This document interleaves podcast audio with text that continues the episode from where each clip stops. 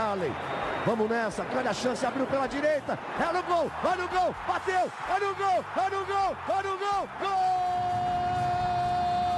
Adriano é o nome dele! Pegou, largou, tá viva dentro da grande área. O Fernandão bate! Gol! Faz o gol, garoto. Faz o gol, faz o gol, faz o gol, faz o gol. É no gol, é no gol, é no gol. É Torcedor Colorado, iniciando mais um podcast aqui em Gé. Globo, episódio 267. O time de Eduardo Cudê com gol de Ener Valência venceu o Bragantino pelo placar de 1 a 0 no estádio Beira-Rio pela 35ª rodada do Campeonato Brasileiro. E eu digo sem medo de errar, vitória do alívio. O Inter ultrapassou os 45 pontos, historicamente uma linha de corte considerada segura. Matematicamente ainda não escapou do rebaixamento, mas pela projeção, eu acho que finalmente podemos colocar uma pedra sobre este assunto e acabar de uma vez por todas com este fantasma. O Inter subiu na tabela de classificação, é o 11 colocado com 46 pontos e agora tem como objetivo confirmar vaga na Copa Sul-Americana. Um time que talvez não tenha tido a cara de Eduardo Cudê e vamos falar muito sobre isso a partir de agora, ao lado de Tomás Rames, repórter de Gé. Globo. Fala, Tomás, aquele abraço. Um abraço, Bruno, um abraço, Luca, todos que nos acompanham. O Inter precisava vencer e venceu.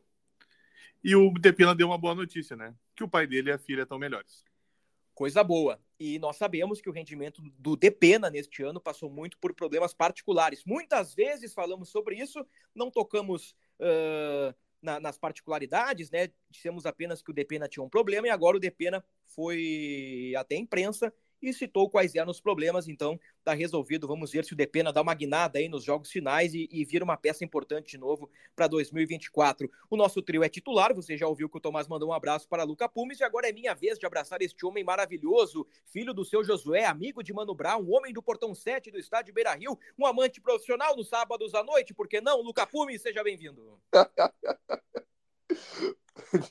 um abraço, Bruno, um abraço, Tomás. Fecho com o relator vitória do alívio, vitória de hierarquia, vitória de um time que soube entender a maneira que precisava jogar, já que não tinha as peças que moviam a engrenagem de uma maneira mais bonita, vamos dizer assim.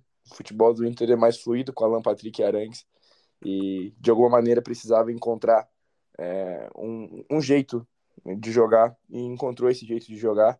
É, não, não foi a partida mais vistosa de assistir, mas os três pontos que eram considerados difíceis uh, por parte de todo mundo uh, vieram e os três pontos que eram considerados impossíveis pelo treinador do Bragantino mostraram para ele que o futebol pode ser sim uma caixinha de surpresas. Olha aí, caixinha de surpresas. Pedro Caixinha, técnico do Bragantino, tá aí o trocadilho de Luca Pubis. Eu sou Bruno Ravazoli, repórter de Gé. Globo. Vamos juntos aí com o episódio do Inter 267, como dissemos, a vitória do alívio.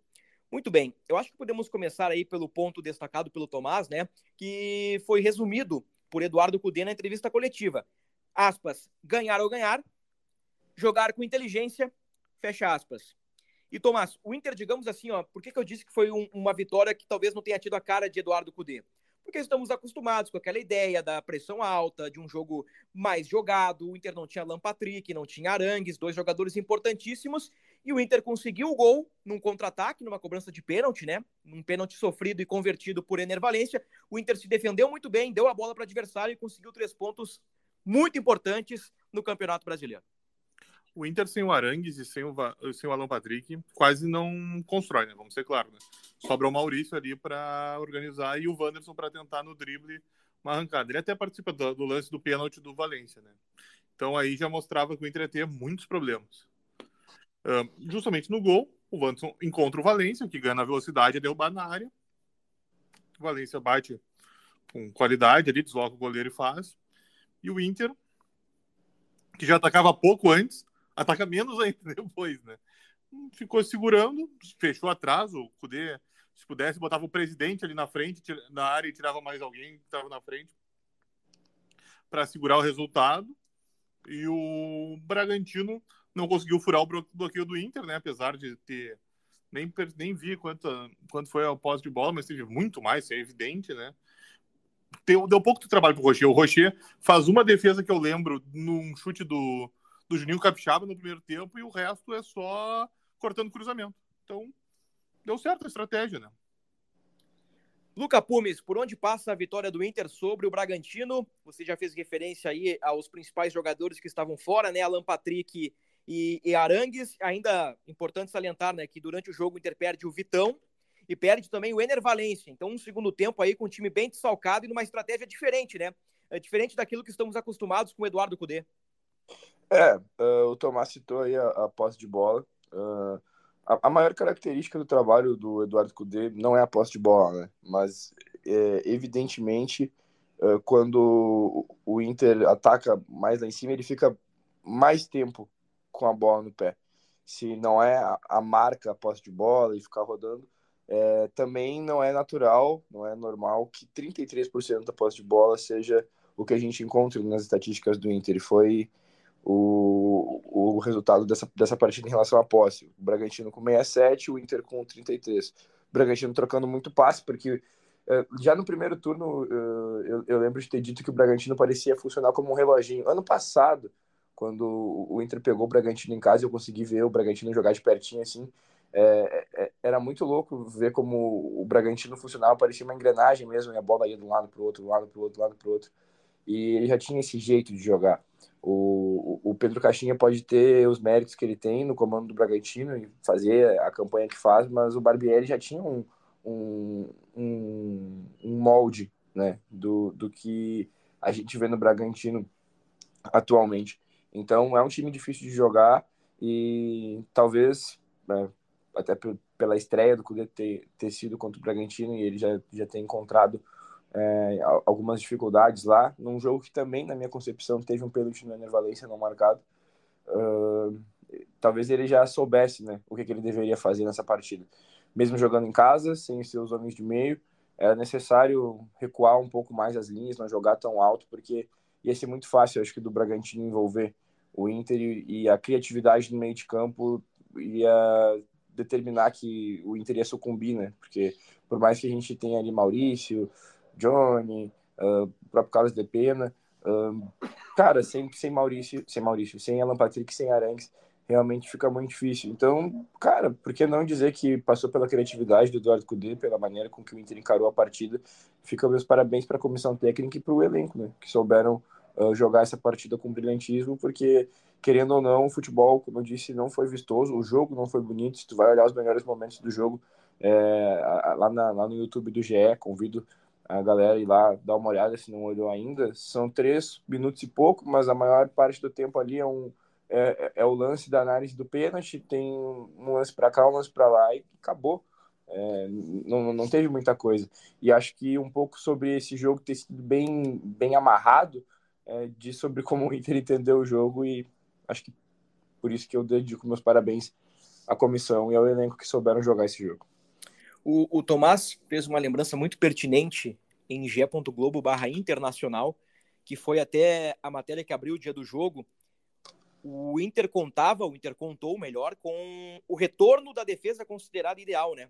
Com Rocher, Bustos, Vitão, Mercado e René. E, e é claro que, que com os titulares, com essa qualidade, o Inter conseguiu ter uh, uma capacidade defensiva muito boa. Perdeu o Vitão, entrou o Igor Gomes, que, que manteve um bom nível, mas assim, ó, uh, com certeza, neste jogo específico contra o Bragantino, resultado muito mais importante que desempenho. O Inter precisava ganhar o jogo, porque o Bahia, o Bahia, na sexta-feira, meteu 5 a 1 no Corinthians em São Paulo. E ali foi um choque de realidade para muitos que não acreditavam no rebaixamento. Foi um choque de realidade, porque o Inter entrou em campo contra o Bragantino, dois pontos à frente da zona do rebaixamento, faltando quatro rodadas para o Inter. Então ainda era um cenário muito perigoso. Então, assim, ó, não tem hoje reclamação, pelo menos da minha parte, com desempenho, com atuação. Penso que, olhando o copo meio cheio, o Inter fez o mais importante, que era vencer o jogo e marcou muito bem o adversário. O Tomás disse tudo. O Bragantino teve a bola, o Bragantino até finalizou eh, de média e longa distância, mas o Rocher trabalhou muito pouco. Acho que o Inter teve méritos, o Inter construiu uma vitória assim, a gente pode discutir se a vitória é justa, né, pelo volume que teve o Bragantino, mas assim, ó, nessa altura do campeonato pouco importa. O Inter tem três pontos na conta, é décimo primeiro com 46 e agora nas rodadas finais precisa atingir o seu objetivo de alcançar uma das vagas, né, na Copa Sul-Americana de 2024. O Inter ainda terá pela frente Cuiabá, Corinthians e Botafogo. Se fôssemos entrar uh, um pouquinho mais por dentro do jogo, eu, eu, concordaria com o Tomás que faltou um pouquinho de, de ficar mais com a bola, né? O, o Inter deu muito a bola para o adversário, o Inter se defendeu muito bem, é verdade, mas eu senti falta de uma válvula de escape. Não sei se ali naquela, naquele contexto do jogo, se, se Pedro Henrique não, não, não fosse uma alternativa melhor que Luiz Adriano. O Luiz Adriano segurou pouco a bola, talvez fosse um jogador com uma característica mais parecida com a do Valência, né? Para o Inter continuar espetando os caras, porque o gol do Inter sai numa espetada, né? O Wanderson liga pro Valência, o Valência espeta, entra na área e sofre o pênalti. Mas, mas é isso, assim, eu acho que vocês dois estão estão tão, tão, tão no caminho aí da, do que foi esse jogo contra o Bragantino, e que repito que o resultado foi muito melhor do que qualquer outra coisa. Assim, ó, uh, o, o Inter, Luca, ele não está livre do rebaixamento, né, por questões matemáticas, mas vamos lá, o Inter tem 46 pontos, tá? o Inter teria que ser ultrapassado pelo 12 º 13 º 14 º 15 º 16 º 17 Sete clubes teriam que ultrapassar o Inter, né? É isso, não, seis clubes. Seis clubes teriam que ultrapassar o Inter. Ou seja, seis clubes precisam somar aí uh, pelo menos cinco ou seis pontos na reta final e o Inter perder todos. Então, gente, o, o acho que a gente pode tirar o Inter aí uh, dessa briga, como eu disse no início do podcast, colocar uma pedra sobre este assunto e aos poucos pensar no 2024 e, e, dar um foco maior na eleição que se aproxima. Dia 9 de dezembro teremos uma eleição entre Alessandro Barcelos e Roberto Melo. O Luca pediu a palavra, então a palavra está contigo, Luca. Eu, eu pedi? Eu achei que tu tinha falado alguma coisa aí, eu, eu tava no raciocínio aí, eu, eu terminei, agora te passei a palavra, fiquei com essa impressão. Não, não, não, não, não. Não, não pode continuar. Não, tá bem então. Então, Luca, além de Sul-Americana aí, o que, que o Inter tem que fazer mais no Campeonato Brasileiro? O que, que, que sobra para o Inter aí nas três rodadas finais? É, não, dá, não dá tempo de mais nada, né? Mas se a gente entrar no, no, nos méritos, o Inter tem que terminar o campeonato com dignidade e demonstrando para o torcedor que pode acreditar no, no, próximo ano, embora a gente já saiba né, que as amostras de final de ano não dizem muito sobre as amostras de início de ano, tanto para o bem quanto para o mal. A pré-temporada, quando ela começa, é, é, ela já tem uma outra sensação, uma sensação do, do início de trabalho, né? Do início de trabalho uh, no, no ano é bem diferente do, daquela coisa mais arrastada do mês de dezembro, é, que o jogador quer mais é sair de férias mesmo. Uh, então, eu tenho a, a, vontade de ver o Inter tendo boas atuações. Uh, confirmar a, a Copa Sul-Americana é, é, é, um desejo, né? Acho que é importante, principalmente por questões financeiras. Uh, acho que a Copa Sul-Americana não deve ser a obsessão do Inter em 2024, caso o Inter jogue, mas financeiramente é, é uma renda a mais, então é, é necessário. Mas eu quero ver boas atuações, Bruno. Quero ver é, o Inter vencendo fora de casa. A gente tem as partidas aí contra Cuiabá e Corinthians, então Uh, são boas oportunidades de demonstrar para o torcedor um pouco mais de maturidade né, dentro de campo, uh, fora, fora do Beira Rio. E na partida final contra o Botafogo, eu espero que o Inter não perca. Uh, Estou vendo aí, a gente falou em alguns momentos sobre uh, o Grêmio, e a gente pouco fala de Grêmio aqui, a gente só falou de Grêmio em situações em que realmente os caminhos se cruzaram. E, e, em momentos que realmente eram alguns debates que era de agenda Grenal, foram, uhum. foram é, é, amplamente discutidos na imprensa de maneira geral. Mas agora há pouco a gente teve que falar porque adversários do Inter poderiam influenciar no, no, nos resultados do Grêmio, isso e aquilo, e o Grêmio já demonstrou aí, acho que com as próprias pernas, o Grêmio é capaz de se sabotar. É, perdeu para o Corinthians em casa, perdeu para o Atlético Mineiro de maneira bem contundente fora de casa, então a gente tem que se preocupar consigo. O Botafogo já deu a mostra também que não vai ser o, o, o, candidato principal ao título. O Botafogo, olha, cara, eu fiquei, confesso que eu assim, falando um pouco mais de futebol de maneira geral, é bizarro o que aconteceu com o Botafogo esse é ano. É bizarro, né? Os caras fizeram o melhor primeiro turno da história, conseguiram fazer um, um segundo turno de, digno de rebaixamento. Uh, Oito é, jogos sem vitória. É, em, oito rodadas, né? Realmente impressionante. É, eu vi um, um, um meme da, da, partida do Botafogo contra o Flamengo no primeiro turno, que era o Bruno Henrique fazendo o chororô, e aí o, alguém dizia assim: ah, também tem que chorar 12 pontos atrás do líder, e agora o Flamengo está na frente do Botafogo. Uma coisa inacreditável. Então, eu espero que o Inter consiga pelo menos vencer uma das duas partidas contra Cuiabá ou, ou Corinthians fora e na última partida em casa não perca, né? É, acho que uhum. seria legal terminar o ano sem uma derrota, não digo nem vencendo. Obviamente seria legal vencer a última partida, mas pelo menos empatando uh, a, a última partida em casa para a gente terminar o ano com aquela sensação de pelo menos não de cabeça baixa, assim, né? E é isso que é o projeto para esse final de ano do, do Inter, mais na visão e no sentimento do torcedor, Bruno. Abrindo um parênteses ali no assunto Botafogo, depois do jogo do Fortaleza, que o Botafogo empata com Fortaleza, eu procurei ali na, nas redes sociais, ali no, no Twitter, o novo X, né? Uh, que não é o lanche gaúcho, né? Que, por sinal, cairia muito bem neste momento. Nossa, eu tava pensando nisso agora. É, ainda mais que pro, loucura. pro amigo aí que, que vai dormir pelas seis da manhã, abrir o dia com X aí é espetacular. Tomás tá rindo aqui do meu lado. Eu tô brincando com o Luca aí, tava. Nós recebemos uma mensagem hoje do Luca Pumes, hoje, no dia dessa gravação, às seis da manhã. Bah, irmão, tô indo dormir aqui. O Luca é um cara cheio de eventos, né? Um cara com uma, uma agenda cheia, um grande profissional aí do, do, do, do esporte, do jornalismo, uh, do rap, por que não? Da música, né? Então o Luca tá sempre envolvido aí nas paradas. Mas eu, eu procurei ali no, no X, no Twitter ali, palavras-chave, né? E, cara, o que tinha de gente do Botafogo reclamando do Cuesta, uma barbaridade. Aí eu sigo, vocês devem conhecer aí o Matheus, né, o torcedor do Botafogo, filho do seu Zé, que vive sacaneando o pai. Ah, eu conheci vocês ele. já viram. Não sei se tu viu, eu entrevistei ele no Rap Ele foi no Rap É, exatamente. Então, assim, uh...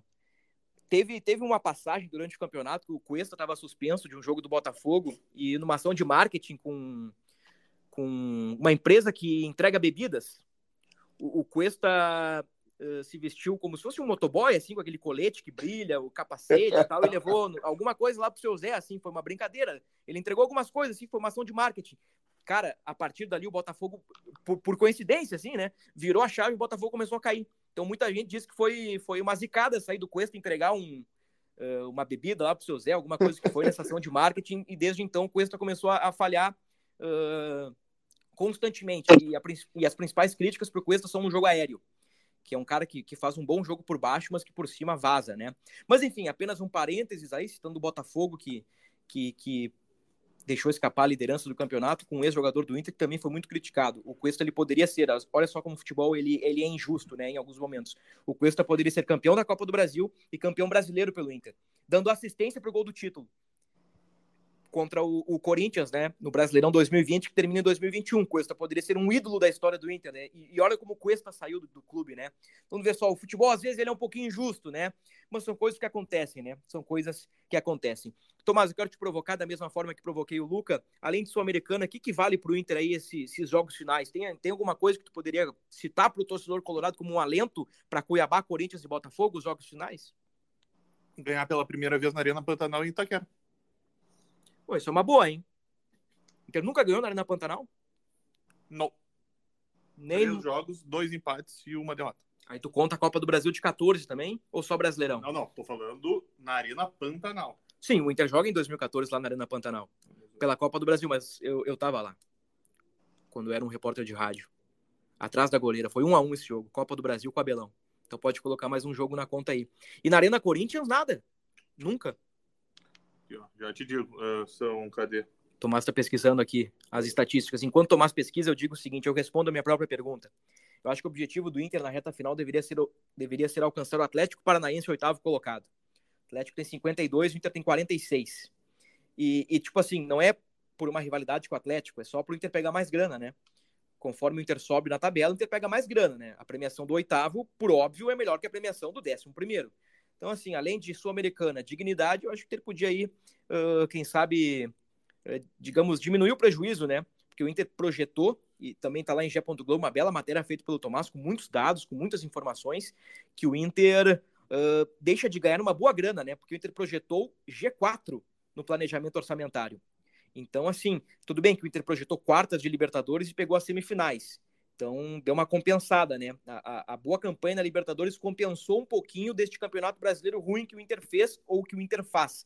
Mas subir na tabela e ganhar dinheiro, eu acho que dá para colocar aí como mais um, um objetivo, né? Além de dignidade sul-americana. Traz a estatística aí, meu bruxo. Em Itaquera são nove jogos, quatro derrotas e cinco empates. Será que o Inter pega o Mano Menezes lá ou o Mano Menezes vai lá antes? Vai pegar o Mano, né? Com certeza vai pegar o Mano. O Corinthians até deve pensar nisso também, né? Isso também pode ser um trunfo pro Corinthians, né? Justamente essa rivalidade que surgiu aí, né? Para apimentar aí o Corinthians tentar ganhar do Inter, né? Sabe que o Mano deu uma cornetinha no Inter, né? Uh, acho que a gente falou sobre isso no podcast. Até foi um, um acho que um, uma rodada que o Inter perdeu e o Luca. Acho que até foi tu que disse, Luca. Pá, rodada foi tão ruim que o Inter perdeu e ainda levou corneta do Mano. O Mano toma cinco do Bahia em casa. Não o Mano, né? Não é o Mano o único culpado, né? O Corinthians, do Mano Menezes, leva cinco do Bahia e ainda tem uma possibilidade, mesmo que remota, de ser rebaixado para a segunda divisão. Eu disse aqui há uns quatro, cinco ou seis podcasts que o Corinthians seria um dos rebaixados, né? Então minha aposta está de pé ainda, né? Mas se o Corinthians ganha um dos três jogos, aí minha aposta vai vai vai para o saco, né? Uh, tá muito boa a briga contra o rebaixamento, muito boa em termos de competitividade, né? Tenho certeza que o Cruzeiro, o Vasco e outros não acham essa briga boa, né? Mas é o Inter com 46, 11 primeiro, acho que o Inter já escapou. 12 segundo Fortaleza 45, acho que o Fortaleza também já escapou. Aí tem 13 terceiro Corinthians 44, Santos 14 43, Vasco 15 42, Bahia 16 41 e o Cruzeiro é 17 41. Aí tem o Goiás, 18 com 35, né? E no dia dessa gravação, né? Estamos gravando aí no, no, no pós-jogo, ainda Goiás e Cruzeiro fecharão a rodada. Então o Cruzeiro pode sair da zona, trazer o Bahia de volta para o Z4, ou o Goiás pode voltar para a briga, né? E depois o Goiás pega o Grêmio na arena. Então a vida do Goiás é muito complicada, né? Mas matematicamente tem chances de escapar. Projeções Z4, hoje a projeção é 45, o Inter atingiu 46, portanto, digamos que 99% né, já garantiu a sua permanência. Sul-Americana é 46, o Inter pela projeção tem, terá vaga na Copa Sul-Americana de 2024. Bom, vamos para fora do campo, né? Acho que já falamos demais aí de até abrimos alguns parênteses, né, uh, em relação aqui ao Internacional. o Maurício Tomás, ele pela primeira, eu acho que é pela primeira vez, hein? O Maurício, ele abriu uma porta para uma saída do Inter em 2024. Bruno, uh, o Maurício e o Johnny sempre foram os jogadores mais cobiçados do Inter. Né? Isso não é novidade para ninguém.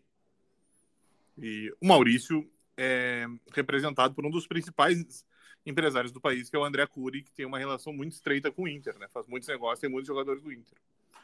E o André Cury é muito bem relacionado com todos os clubes, tanto no Brasil quanto fora. Né? Ele, inclusive, uma época foi empresário do Barcelona, representante do Barcelona no Brasil. Isso mostra o tamanho dele, né? Ou seja, não falta contato para o homem, né?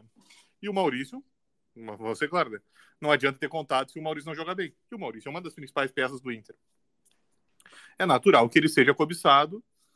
E o Maurício disse, né, que ele não, ele não confirmou que tenha proposta, nada na mesa.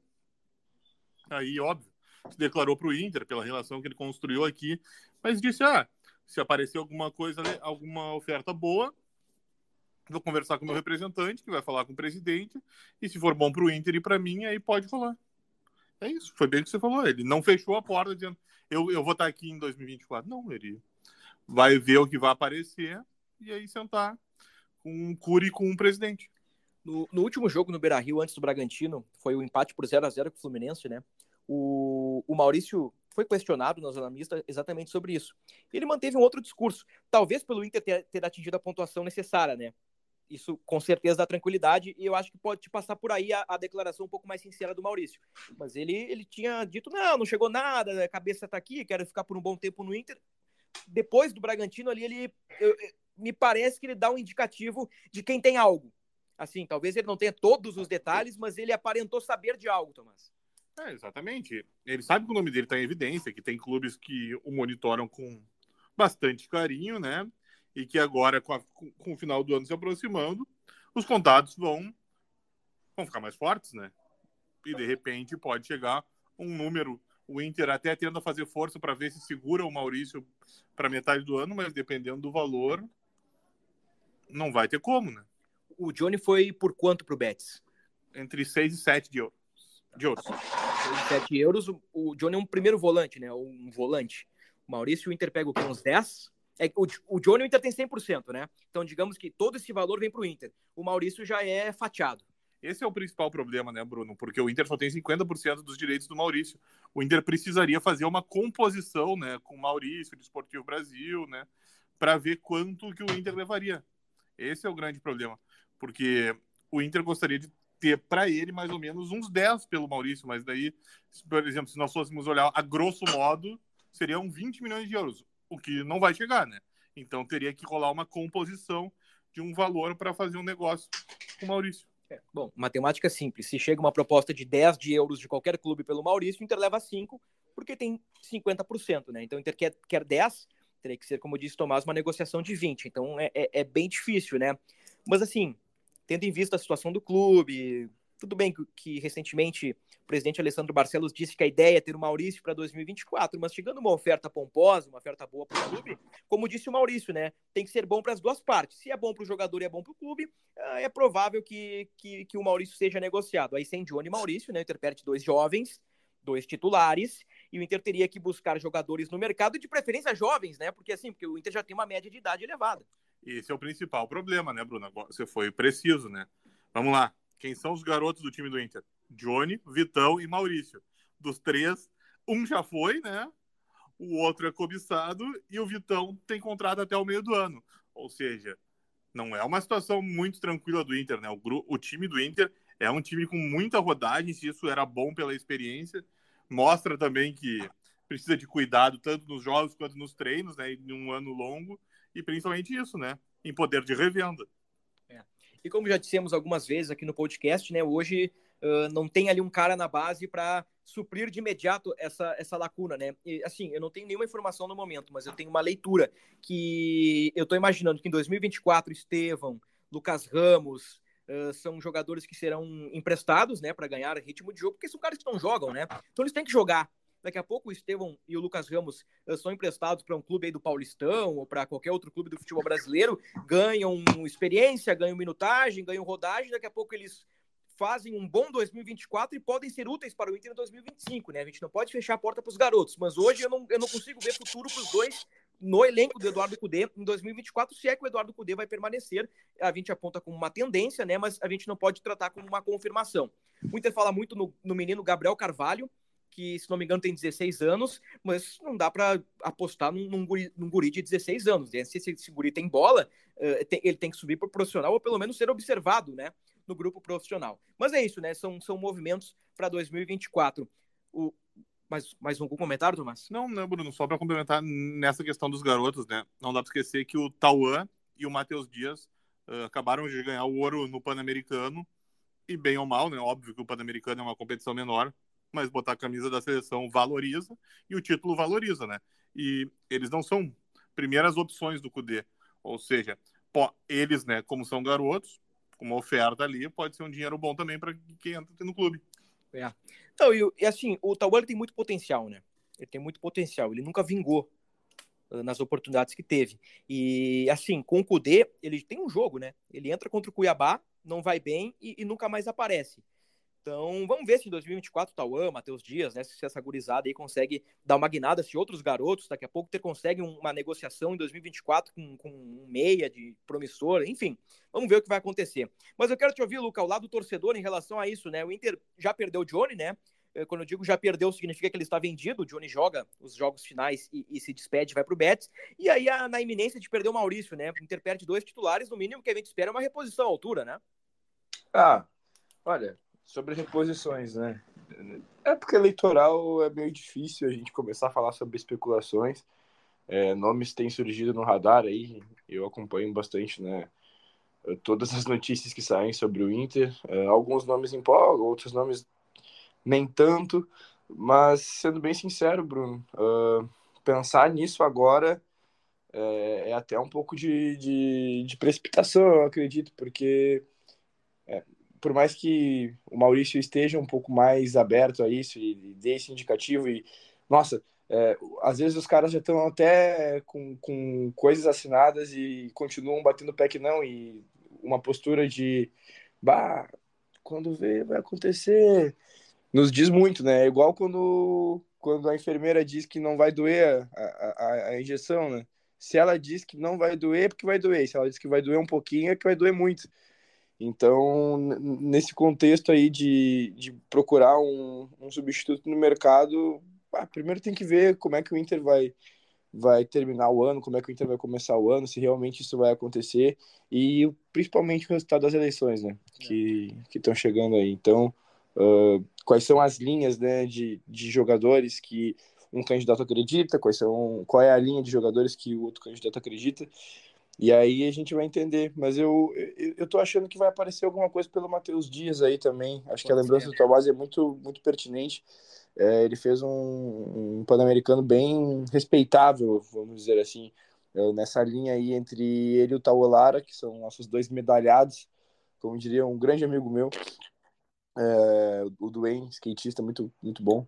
É, os dois medalhados uh, tem, muita diferença na, na, na, hierarquia um e outro agora, né? O Taua pode ser é um jogador com baita potencial, mas ele ainda não conseguiu demonstrar o que veio. Todas as vezes que ele entrou em campo uh, nesse ano, ele acabou deixando alguma pontinha solta que o torcedor é, ficou na bronca, né? Então uh, o René falhou bastante na, na Libertadores.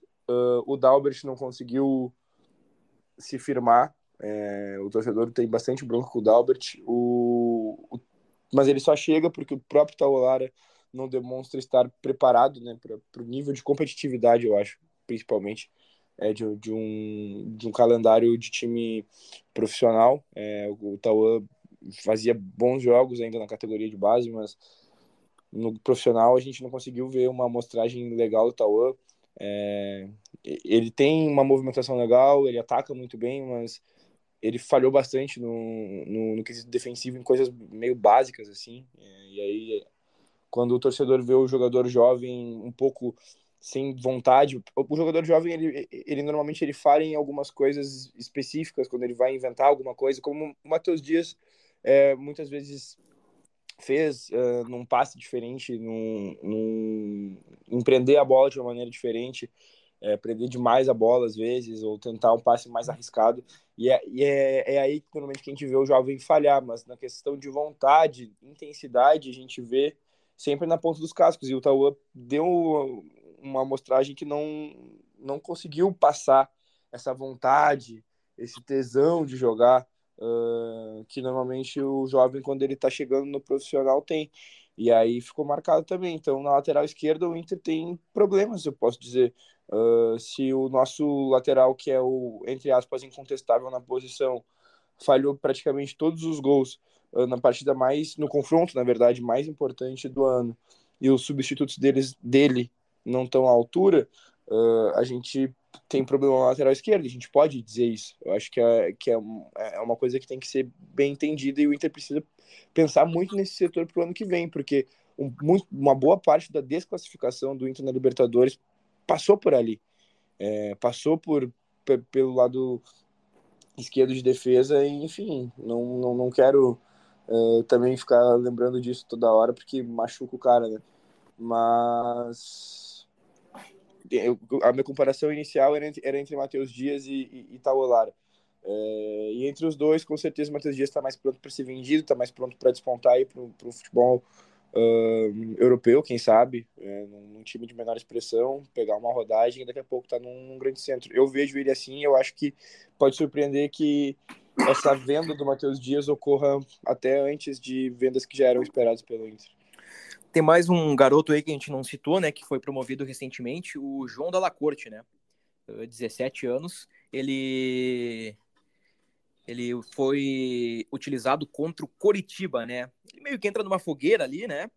Uh, faz um pênalti e, e, é um, e é um garoto com muito potencial. Falam muito bem do João Dalla Corte, não é de hoje, né? Desde que o João tem uns 14 ou 15 anos, né? Esse sim é oriundo do celeiro de Ases, né? Uh, esse aí é, é, da base mesmo do Internacional, passou por várias categorias, uh, histórico de seleção, então é um cara que pode vingar, não sei se em 2024, né? Mas é, é um cara também que que a gente espera alguma coisa. Muito bem, né? Ô, ô Tomás, para a gente fechar esse parênteses de zona mista aí, também um pouquinho de pós-jogo, uh, fala um pouquinho do Depena para nós, por gentileza. Então, Bruno, uh, o Depena entrou ontem no segundo tempo, né? A mais teve que ajudar ali na, na barreira do Cudê do que para construir, que seria mais a principal função dele, mas ajudou ali como o restante do time. E depois apareceu na zona mista e comentou sobre sobre o ano dele e sobre o futuro.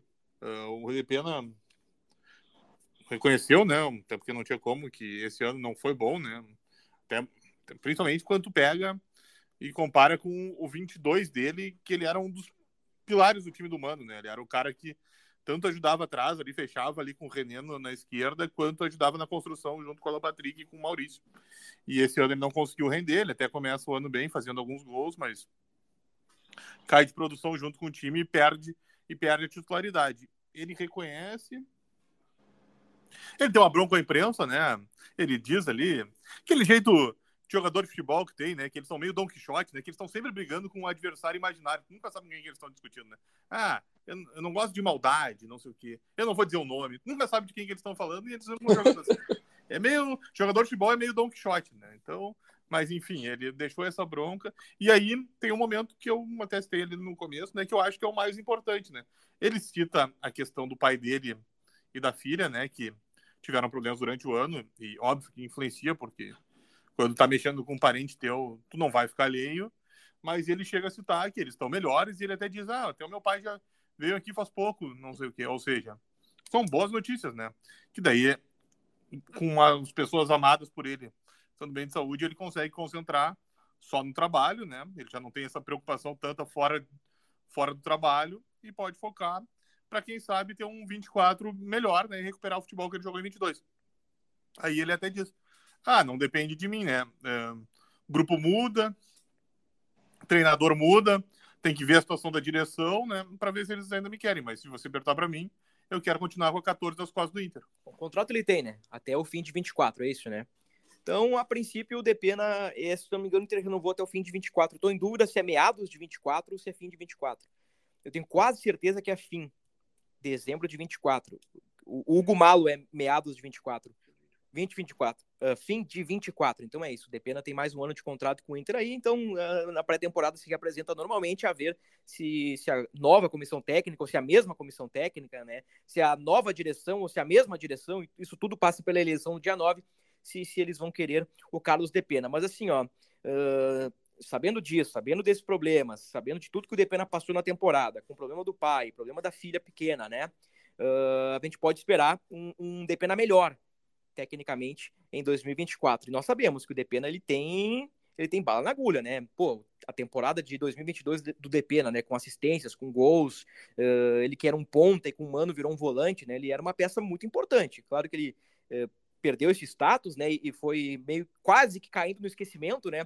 Porque a gente fala por vezes, ah, o grupo do Inter é ruim. Ah, bom, o grupo do Inter tem o Pedro Henrique, que também vive um momento ruim, tem o Depena, que estava no momento ruim, tem o Luiz Adriano, que também estava no momento ruim. Então, assim, uh, no papel, são bons jogadores, né? Mas que, que passaram por altos e baixos aí ao, ao longo da temporada. Muito bem, para a gente fechar o podcast, quarta-feira, 8 da noite, tem o Cuiabá na Arena Pantanal. O Inter busca a primeira vitória lá na Arena Pantanal. O Arangues e o Alan Patrick voltam, então a gente projeta o Inter um pouquinho mais uh, jogado, né? Um, um, time um pouquinho mais construtor. Por outro lado, o Vitão e o, e o Valência, que serão reavaliados, provavelmente devem ficar fora do jogo, né? Se eles não têm lesão, e, e essa é a tendência, pelo menos uh, serão preservados, né? Porque assim, o Vitão foi preservado de alguns treinos da semana e, e, machucou no jogo. O Valência teve um desconforto lá atrás e machucou no jogo. Então, assim, colocar esses caras contra o Cuiabá uh, é um risco, né? Porque apenas leitura, né? Vendo de fora, né? Aparentemente são dois caras que estão no limite. Então, qualquer coisinha a mais, eles podem sofrer uma lesão mais grave e desfalcar o Inter nos, nos jogos finais, né? O Vitão, né, Bruno, teve um, até passou por controle de carga na semana passada, né? Que o Inter começou a olhar Teve treino que ele só correu enquanto o grupo estava treinando. E o Valência chegou a ser cortado da seleção do Equador por um incômodo na coxa direita, né? É. Então, assim, é, é, difícil, né? Mesmo que saiam os exames aí, os dois não tenham lesão, tenha sido algo leve, é, é difícil contar com esses caras, né? Então, é, é melhor preservá-los para o jogo do fim de semana contra o Corinthians, ainda mais que o Inter tem quase que seus objetivos completos, né? O primeiro foi atingido, que é a permanência na primeira divisão, mas tem Sul-Americana, tem grana, tem também dignidade, aquela coisa toda que já citamos aqui no podcast. Muito bem, então uma projeção de time seria Rocher, Bustos, Mercado, Nico Hernandes ou Igor Gomes e René, Johnny, Maurício Arangues, Wanderson, Alan Patrick, Luiz Adriano ou Luca, né? Não vai fugir muito disso, ainda Hugo Malo e o Dalbert no departamento médico também serão reavaliados. O Malo avançou um pouquinho na recuperação, mas durante a data FIFA já deu um passo atrás, né? É um jogador que, que será reavaliado. Muito bem, Luca Pumes, meu amigo Puma. Eu quero o teu palpite para Cuiabá e Inter. O Internacional vencerá pela primeira vez na Arena Pantanal. Fará 2 a 1 contra o Cuiabá e o... vai tomar um gol do Daverson. Um golzinho do Deivinho. Um golzinho do Deivinho. Tá, e me pifa no cartola aí, quem é que faz os gols do Inter? Não pode, tu tá tri bem, Cartola. Pior que eu dei uma guinada aí nas rodadas finais. É, tu deu uma guinada. Eu, eu tô chegando ali, eu tava na segunda, eu passei boa parte do campeonato na segunda página. É. Mas eu tô ali já flertando ali com. Meu objetivo até o final é, quem sabe, chegar num G6 aí. É. Não, dá pra pegar. Lembrando que tô, na nossa eu... liga do Cartola, os quatro primeiros ganham, ganham bonificação, né? Ganham um, um bônus interessante aí pro Natal. É, não, quatro, os quatro primeiros aí eu não vou, acho que eu não, não, não chego nesse momento, vamos ver. O Tomás segue, segue atrás, né? vamos, vamos é. aplicar essa corneta nele aí. É. É. O Tomás segue, eu, eu diria que o Tomás é o Santos do campeonato, ele enfrentou com o Z4, mas agora melhorou um pouquinho na tabela. É um grande clube, né, mas que vive dificuldades. Só um pouquinho, sou na Sul-Americana aí, que tô que nem o Inter, então alivia aí, ué. Ou vocês vão começar a falar mal do Inter, só pra lembrar, eu tô igual o Inter. Bom, mas falar mal do Inter, a gente foi obrigado a fazer isso algumas vezes no ano, né? Infelizmente, né? É, então, mas é isso, né? A, a, a, eu, eu, vou ficar com o Luca aí. 2024 será muito melhor que 2023. A ver. Muito a bem. Ver. Uh, Luca, algo a mais acrescentar? Ah, tava quase esquecendo, Luca Pumes. O Inter é campeão gaúcho feminino, Luca. Pô, felicidade, felicidade. Uh, no Grenal ainda, né? É, na arena, no passado eu tive na, na arena no, na final do gauchão e infelizmente vi o, o, o Inter perder, então machucou um pouco. É, esse ano não pude estar presente, não pude estar em loco, mas fiquei bastante feliz. A tristeza só é o Lucas Piscinato deixar o trabalho, né? É, é Corinthians. tempo aí. É, infelizmente aí a gente vê o futebol feminino no Brasil, qualquer pessoa aí que desponta, seja da, de comissão técnica ou jogador, acaba indo para o Corinthians e, enfim, o Corinthians perde, entre aspas, né, ou cede, melhor dizendo, é, treinador para a seleção brasileira, e aí o, vai buscar num outro trabalho de referência. Acho que o Inter pode ser considerado um trabalho de referência aí no futebol feminino, com todos os percalços que tem, e aí a gente vê também né, o, o nivelamento do futebol feminino e como as coisas acontecem. É, o, o Lucas Piscinato, que fez um bom trabalho no Inter, né, um trabalho curto, né? Porque o Maurício Salgado deixa o, o comando das Gurias Coloradas após o Campeonato Brasileiro. Lucas Piscinato assume ali para Libertadores, leva o Inter às semifinais, é campeão gaúcho. Aí, como o Arthur Elias, que está há anos ganhando tudo no timão, foi recrutado para o lugar da Pia na seleção brasileira. O Corinthians busca no Inter o Lucas Piscinato. O Inter já deu uma resposta, anunciou nesta segunda-feira. É Breno Basso, né? Breno Basso, 38 anos, ex-atlético paranaense. Então, as Gurias Coloradas, que ainda tem uma competição pela frente. Tem nessa finaleira de ano a Ladies Cup. Então o Inter aí tem mais uma possibilidade de título. Muito bem. Ah, e ainda sobre o futebol feminino, é importante salientar a renovação de contrato com a Priscila. Assim, uh, tem momentos que a gente coloca o olho num jogador numa jogadora e a gente vê que, que, que esse jogador é diferente. Então, a gente coloca o olho na Priscila, tu vê que ela é diferente. Ela tem 19 anos, ela renovou o contrato com o Inter agora, já foi convocada para a seleção brasileira. Então, a gente vê que o, o 2024 do Inter começa por Priscila, que é uma jogadora diferenciada. Ela é acima da média. O Inter tem outras boas jogadoras ali, é, Belém Aquino, Jenny, Capelinha, Tamara Botti. Bom, torcedor colorado que acompanha futebol feminino já sabe meio qual é o time base do Inter, né? Bruna Benítez, com mais de, de 36 anos aí, um, uma zagueira excelente, mas assim, de botar o olho e ver, cara, essa pessoa, essa jogadora é diferente, eu, eu vejo, eu visualizo isso na Priscila. Uh, espero que ela fique por bastante tempo no Inter, mas não sei se o, futebol, se o destino da Priscila não será daqui a pouco Corinthians, Palmeiras, futebol europeu, é, futebol dos Estados. Unidos. é, porque ela realmente tem, tem, tem bola no corpo. Ela tem bola no corpo, mas a boa notícia é que o Inter anunciou a renovação dela, se não me engano, até dezembro de 2025. Muito bem, muito bem, muito bem. O, o Luca deu o palpite dele, né? Que foi 2x1 pro Inter. Tu não deu o teu, né? Vamos lá. Teu palpite, Tomás. 0x0. Meu palpite. Cara, eu, tu vê só, né? Eu disse que o Bragantino ia ganhar um jogo no último podcast e, e dei uma zicada boa, né? Pró-Inter. Mas dessa vez eu vou pró-Inter. 1x0 Inter. Como é que nós apostamos no, no último podcast? Uh, eu apostei contra, tu apostou. Ah, eu não tenho aqui. 3x1? E, e tu apostou quanto? Tu apostou 2x0, Tomás. Então ninguém acertou. Tomás aí talvez. Opa, por aproximação foi o melhor, né? É, bateu na trave e Como saiu, assim? né? É, eu- eu apostei 3x1 pro Inter. 3x1, tenho certeza. Não, não tenho certeza. 3x1 foi o do feminino. Eu acho que eu apostei 2x1. Pode ser. Então Também eu errou. acertei a margem. E aí o Tomás tá- já era pra ele. Ah, que picaretagem do Lucas. Não, tá não, vocês dois Não. são uns picareta. Vocês dois são Não, é que picareta. eu- se, se o Eu Tomás não tive começa, uma- é que eu o Tomás o sempre vem nessa. Ah, eu eu coloquei me 1x0 aproximei. Bragantino, o jogo foi 1x0. Eu só errei o time que ganhou. Mas eu acertei o placar. Ah, Cheguei mais tá, perto, é. não? São formas e formas de ver, mas é que o Tomás ele sempre dá uma desculpa muito furada pra dizer que ele ganhou. É, o Tomás é brabo, né, cara? Lamentável. Então tá, então é, vamos lá, pra gravar. 2x1 Inter Lucas, 0x0 e eu coloco 1x0 Inter. Muito bem. Gol de Gabriel Mercado de cabeça. Uma dúvida que eu fiquei. Ah. eh, quando tu deu o placar, tu disse que era pra zicar. É pra zicar o Cuiabá ou o Inter? Não, eu disse que, o, o- que eu ziquei pró-Inter ao dizer que o Bragantino venceria o jogo. Eu não quero que a zica se mantenha, né? Não, porque senão eu vou palpitar sempre contra o Inter, aí não faz sentido, né? Não faz sentido. É jogo duro lá. Eu vou te dizer, tem, uma- tem um cheiro de 0 a 0 esse jogo aí. O Tomás tem toda a razão. Mas eu acho que o Inter, numa bola parada, vai ganhar o jogo e vai dar uma subidinha mais na tabela. Muito bem, era isso, né? Era isso. Do noticiário do Inter. Estamos, por enquanto, liquidamos a fatura. Meu amigo, meu irmão, camarada, Puma Luques. Luca Pumes, aquele abraço, meu amigo. Aquele abraço, meu amigo, aquele abraço pro Tomás, aquele abraço pro meu pai, o famoso seu Josué. E seguinte, tô morrendo de saudade de vocês, de gravar pessoalmente, gravar presencialmente, poder desfrutar Falta da pouco. companhia dos meus amigos. Falta pouco, falta pouco. Aquela notícia do Medina no Granada é, é verdade, Tomás?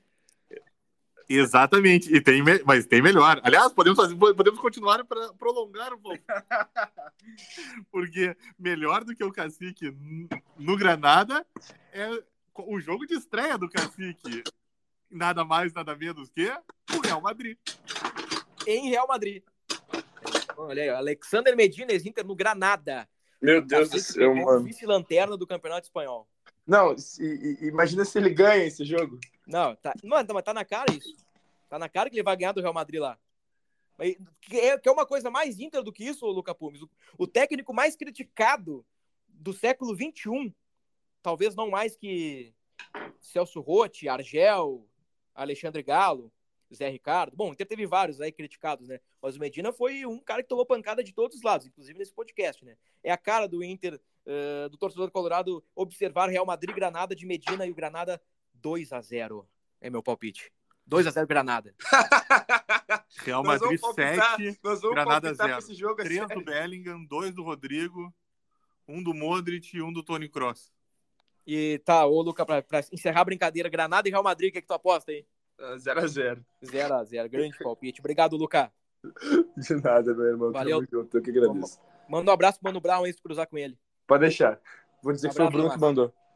Um abraço, Bruno, um abraço, Luca, a todos que nos acompanham. Ponto final no podcast do Inter, episódio 267. Voltamos ainda nesta semana, depois de Cuiabá e Inter. Aquele abraço.